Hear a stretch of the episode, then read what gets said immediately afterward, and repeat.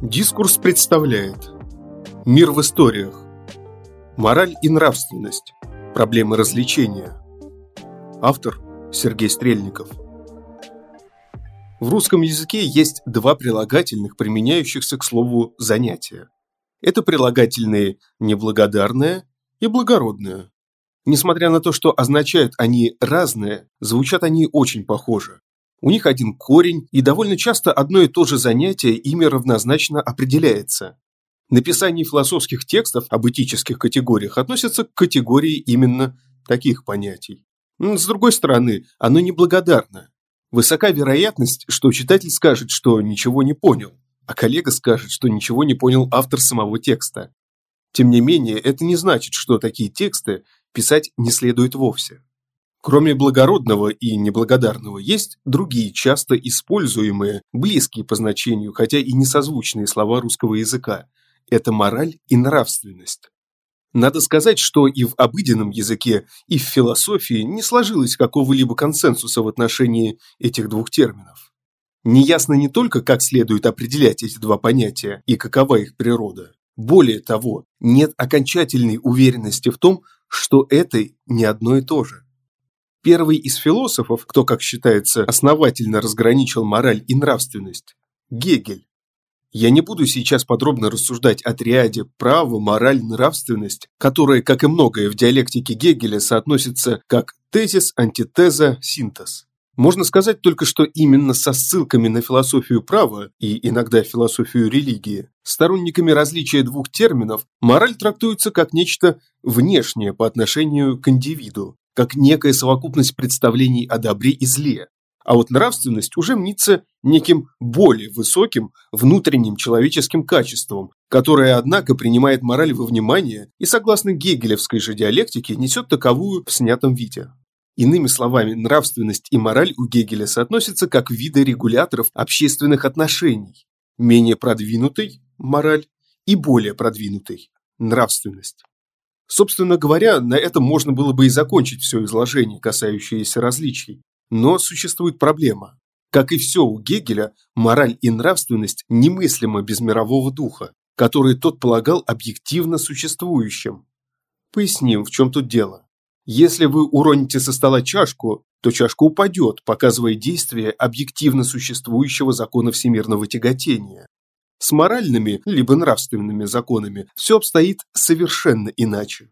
Простым наблюдением за окружающей действительностью мы не можем убедиться в том, что эти законы работают в реальности. Кроме того, вряд ли можно со стопроцентной точностью сказать, что человек руководствуется моральными либо нравственными установками. Эти обстоятельства закономерно наталкивают на мысль о том, что об объективности таких законов говорить сложно, а значит, установление любых границ между моралью и нравственностью автоматически теряет актуальность, становясь не более чем мыслительным упражнением.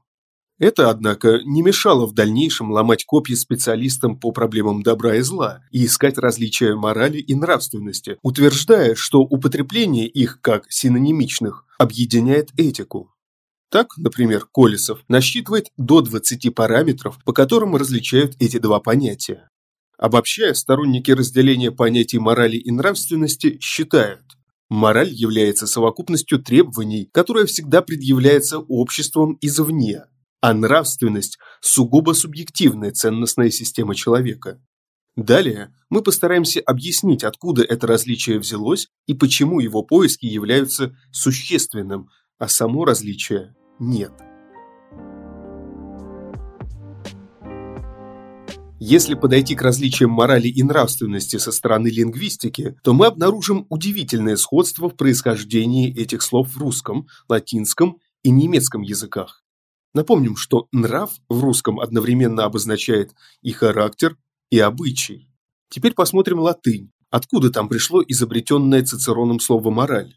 Оно также происходит от слов, обозначающих нрав-характер и нрав-обычай. В немецком у вышеупомянутого Гегеля для обозначения нравственности используется Sittlichkeit, производная от Sitte – обычай, нравы, характер. Как видим, этимология понятий в разных языках поразительно повторяет друг друга. Лингвистика изучает не только происхождение слов, но также тонкости их употребления. Ирина Левонтина полагает, что ни одно заимствование в русском языке не возникает просто так.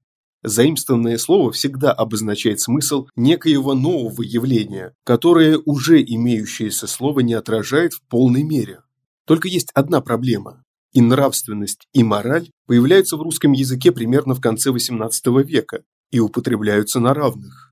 Предпринимая попытку определить разницу между нравственностью и моралью в естественном языке, Акалелова приходит к выводу о психологическом различии. Нравственное поведение бескорыстно и универсально, не зависит от конкретной ситуации. Моральное же прагматично, ибо побуждается стремлением соответствовать некоему образу и направлено на самоутверждение. Здесь мы видим ту же оценку. Мораль всегда связывается с некими принятыми в обществе стандартами поведения. Кстати, именно на разницу в словоупотреблении иногда указывают сторонники разделения нравственности и морали. Встречается, например, такой аргумент. Можно сказать «фашистская мораль», но нельзя сказать «фашистская нравственность». Однако он, как представляется, парируется тем, что вполне допустима конструкция – фашистские нравы.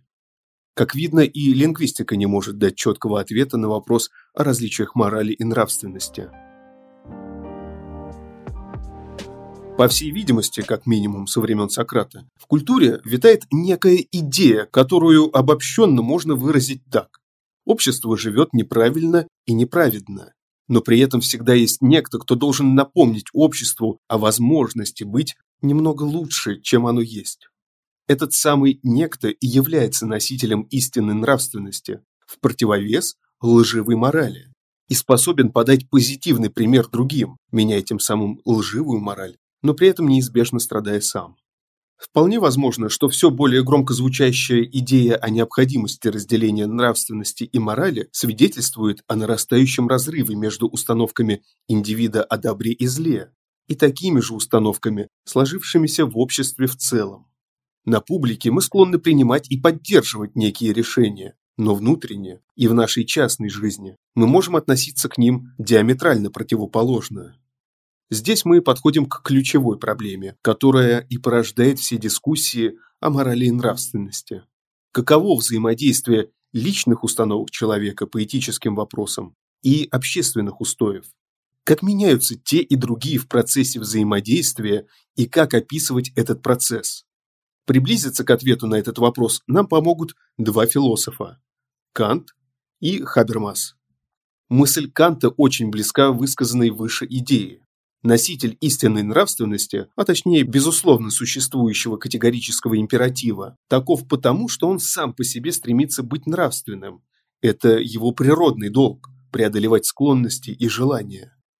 Как видим, здесь не очевидна проблематика соотношения «я-другие». Кант концентрируется на абсолютной личности, ее стремлении к совершенству и гармонии посредством практического разума.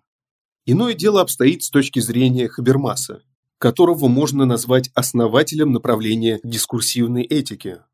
Хабермас полагает, что у природы, равно как и у общества, невозможно выделить цель существования, а значит нет никаких оснований говорить о том, что один человек более правилен, чем другой, или общество в целом, потому что стремится к этой цели. Но в таком случае, как устанавливаются представления о том, что такое хорошо и что такое плохо? Хабермас отвечает, что в современном обществе эти представления – продукт равного участия, и отвлеченные рассуждения отдельного индивида ни на что не влияют, а моральные, либо нравственные правила устанавливаются в результате диалога. Оба эти подхода, как ни странно, вполне могут сосуществовать, но при этом все равно не отвечают на вопрос о формировании общественной морали под воздействием индивида. Кантовская мораль спорно в силу игнорирования богатства общественных взаимодействий, а модель Хабермаса несет на себе все недостатки, касающиеся дискурсивного подхода, так как не все моральные вопросы могут решаться коммуникативно. Примером является дискурс официальных СМИ в рамках военных действий на территории Украины. Ситуацию в данном случае никак нельзя назвать диалогичной. Решение моральных проблем методом дискуссии невозможно, так как дискурс подменяется мнимым, и равного диалога не получается. Как же быть в этом случае, когда обе теории не дают нам понять ничего нового относительно взаимодействия индивида и общества в этических вопросах? Интересный, на мой взгляд, выход предлагает российский исследователь проблем этики, философ Рубен Апресян. По его мнению, общественная мораль неоднородна и может быть разделена на два явления, которые сам исследователь обозначил – общественная мораль 1 и общественная мораль 2. Такое часто бывает, когда явление есть, а обозначить его не хватает наличного словаря. Что же они обозначают? Общественная мораль 1 – это отражение фундаментальных нравственных принципов в различных сферах жизни общества. Механизм ее становления, экспертные оценки и последствия согласования различных групп интересов при моральной категоризации того или иного явления. Различие этих механизмов хорошо иллюстрируется тем, как в правовых системах России и США тот или иной материал признается порнографическим. В России такое решение выносит специалист в области кинематографии или искусствоведения, экспертная моральная оценка. В США – суд присяжных, институт согласования групп интересов. Общественная мораль 2 – это воплощение нравственных принципов во внеправовых категориях. Рубен Апресян указывает на принципиальное различие. Если общественная мораль 1 предполагает моральную оценку некого явления, то общественная мораль 2 предполагает скорее состязание прогнозов относительно развития этого явления, например, той же порнографии. Именно эту форму общественной морали исследователь представляет как видоизмененную индивидуальную мораль и возлагает на нее большие надежды в обществе, где высока роль гражданских институтов и внеправовых средств регулирования. По всей видимости, такое объяснение, если и не объясняет различия между нравственностью и моралью, то хотя бы показывает, как формируется и из чего состоит последнее в обществе.